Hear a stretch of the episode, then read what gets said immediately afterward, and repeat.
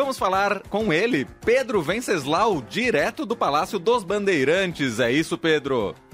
Exatamente, Emanuel, Leandro, boa tarde a todos. Eu estou aqui nesse, no Palácio dos Bandeirantes, depois desse dia que foi o mais intenso de toda a pré-campanha presidencial de 2022. Um dia para ficar guardado na memória de todos. Um dia que começou com, de uma maneira, terminou de outra, deu um giro de 360 graus e terminou com música do Ivan Lins, Um Novo Tempo. É verdade. Deixa eu, aliás, como rádio, como é que a gente fala? Rotativa, audiência, audiência rotativa. Audiência rotativa, vou colocar de novo aqui esse trecho da fala do Dória, trecho final do seu discurso, que há inclusive esse mix, esse crossover entre o final do discurso e o novo tempo do Ivan Lins uh, em uma outra versão. Mas vamos ouvir o que, o que importa, está tá dito aqui no princípio desse áudio que a gente ouve a partir de agora. E quero dizer a vocês, sim, sim, serei candidato à presidência da República pelo PSDB, pelo PSDB, o nosso partido, o Partido da Social Democracia Brasileira.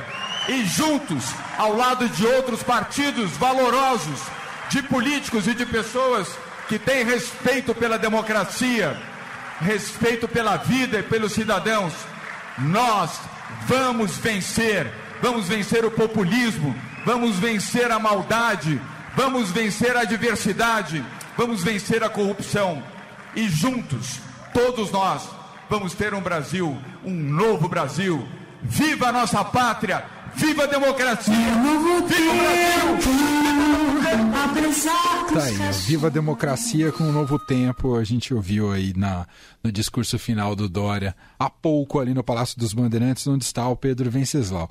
O Pedro, ah, claro que a gente vai analisar muito se a estratégia do Dória e se foi uma estratégia, se ela foi correta ou incorreta e o que ela pode gerar. Quero até te ouvir sobre isso. Agora, de antemão, a gente precisa dizer: ele criou um fato político. Poderia ter sido uma saída mais discreta do Palácio dos Bandeirantes. Se tornou uma saída com muitos holofotes, não é, Pedro? Com transmissão em todas as TVs de notícia, pelo menos. Pois é, ele criou um fato político. Os aliados mais exaltados disseram que ele deu um cheque-mate. Conversei agora há pouco com a Joyce Rassman e com o Alexandre Frota, dois fiéis escudeiros do João Dória trataram esse movimento como um, um, uma jogada de gênio da política, é, mas não foi bem assim. Outros aliados do Dória, amigos dele, que conversaram comigo sobre reserva, disseram que, na verdade, ele cometeu um erro político e esse erro é, pode custar caro para ele. E essa carta que o Bruno Araújo divulgou, defendendo a candidatura dele às prévias, esse, essa carta ela foi apenas uma saída honrosa para o João Dória. Para quem não está sabendo, Emanuel, é, tudo isso começou ontem à noite, inclusive estava num jantar que foi oferecido pelo empresário Marcos Arbeitman ao Dória. Ele fez um discurso onde ele já deu algumas sinalizações de que as coisas poderiam estar mudando. Chamou a atenção a ausência do Rodrigo Garcia no jantar de ontem. Ele estava confirmado. Depois ficamos sabendo que é, eles tiveram uma conversa muito difícil, muito dura antes do jantar e, a, e aí a situação já estava instalada. Né?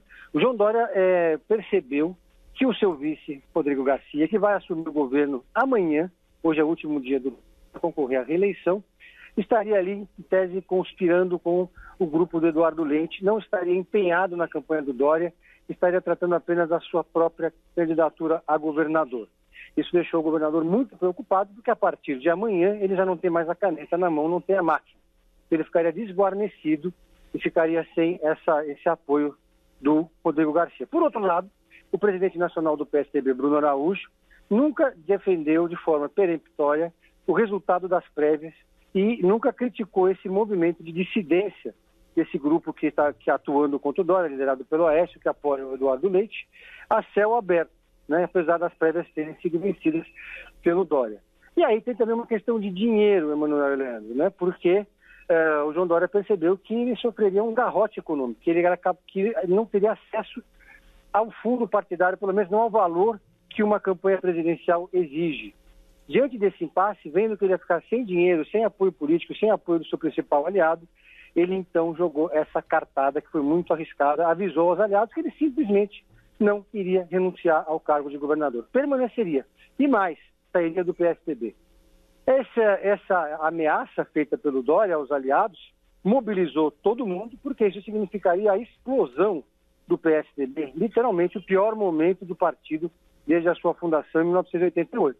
Porque o Dória inviabilizaria a eleição do Rodrigo Garcia, sendo que o PSDB tem em São Paulo a sua principal base, governa aqui há mais de 20 anos, perderia então esse candidato que é o Rodrigo Garcia, e nacionalmente o partido também ficaria com as mãos amarradas.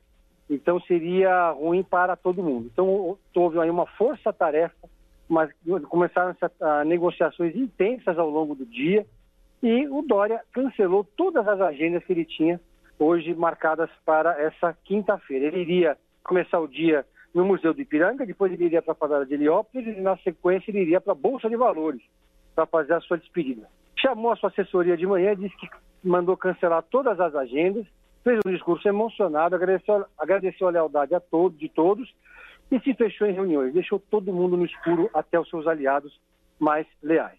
Um sinal dessa confusão foi que é, o Dória é, publicou um artigo no jornal dizendo se despedindo do governo de São Paulo, o que criou muito constrangimento. Então, essa força-tarefa passou então a conversar com o Dória é, e o Bruno Araújo pegou um avião em Brasília, veio para São Paulo e no meio dessa confusão toda, finalmente o Dória conseguiu o que queria, que foi a divulgação de uma carta do Bruno Araújo, onde pela primeira vez ele disse que as prévias devem ser respeitadas e que ele é, sim, o candidato à presidência da República. A questão que fica, para finalizar, é que esse papel não passa de um, disso, um pedaço de papel. Né? Esse papel não é uma claro. garantia de que Dória vai ser o candidato. A partir da manhã ele não tem mais caneta, não tem mais governo, não tem mais máquina e tem um partido completamente contaminado. As relações estão muito difíceis, muito pesadas, o ambiente é muito tóxico dentro do PSDB e dentro do próprio governo.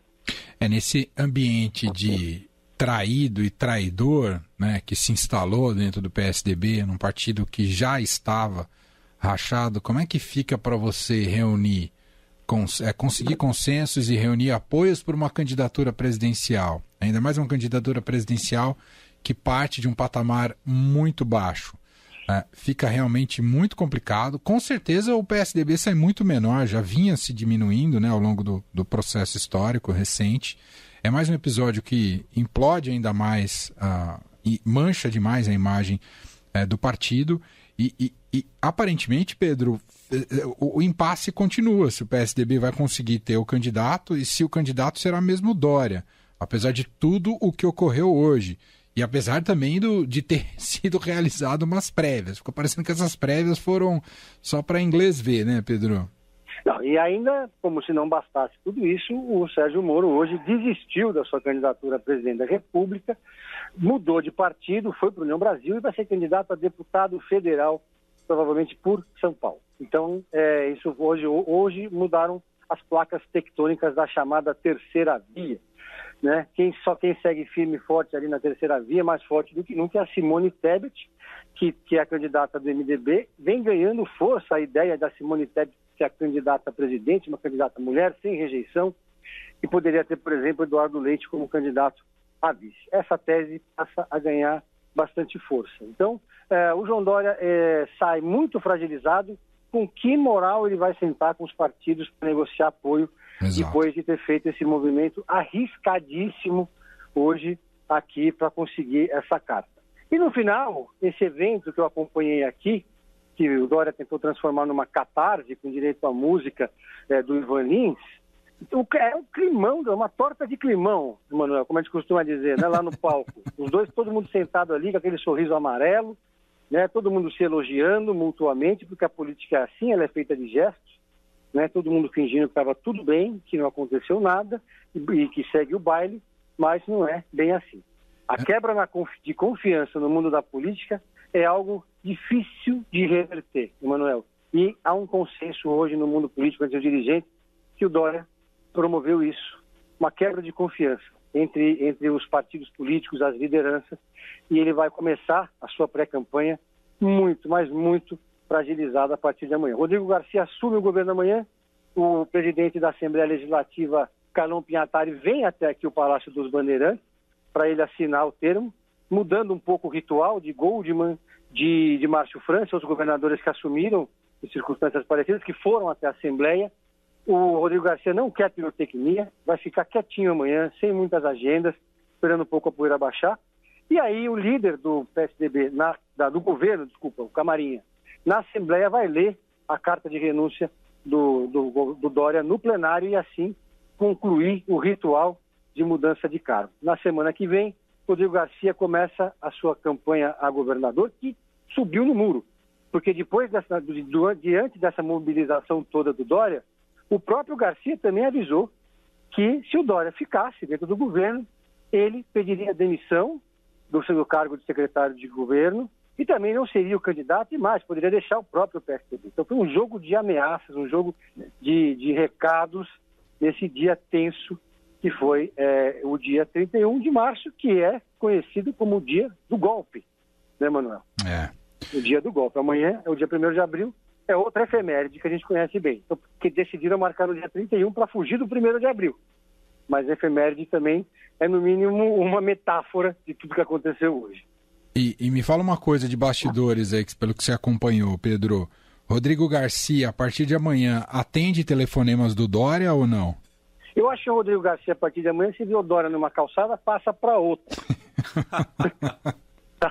Eu acho que esse é o mais provável. Já tinha uma construção, ah. Emanuel, de estratégia no, no grupo do, do, Rodrigo Garcia, de que a campanha dele seria totalmente descolada da do Dória, que era justamente isso que ele ia querer mostrar, que ele, é, que ele é um político diferente, porque o Dória tem uma rejeição muito alta que estava contaminando um pouco a campanha do Rodrigo. E o Dória percebeu isso, né? O Dória precisar muito do apoio do, de São Paulo para sua candidatura. Agora vai ser difícil que ele consiga, né? É, sem dúvida. Bom, vamos acompanhar. Como é que você disse de manhã, Pedro? Eu achei o máximo lá, você fez a comparação a uma série, o que a gente está vivendo. Qual que era a série? O... House of Cards sem orçamento. É, é, é uma, é House of Cards sem orçamento. Hoje foi, foi exatamente isso, House of Cards sem orçamento. As vidas divinas. House of Cards Tupiniquim. Não, é engraçado porque eu estou assistindo uma série, até complementando já com a minha dica, que chama Vote Juan, da HBO Max, ah. que é meio que uma sátira essas séries de política. É uma série, uma sátira Borgen, uma sátira House of Cards, que é um político trapalhão que faz as suas manobras, erra todas, e, e tentando ser o presidente da Espanha, uma série espanhola. Então fica a dica para quem quer se divertir dar risada com a política. Muito bom. Vote Juan. Pedro Venceslau, repórter de política do Estadão, em dia agitadíssimo lá no Palácio dos Bandeirantes. Obrigado mais uma vez. Pedro, um abraço. Obrigado, um abraço Valeu. a todos.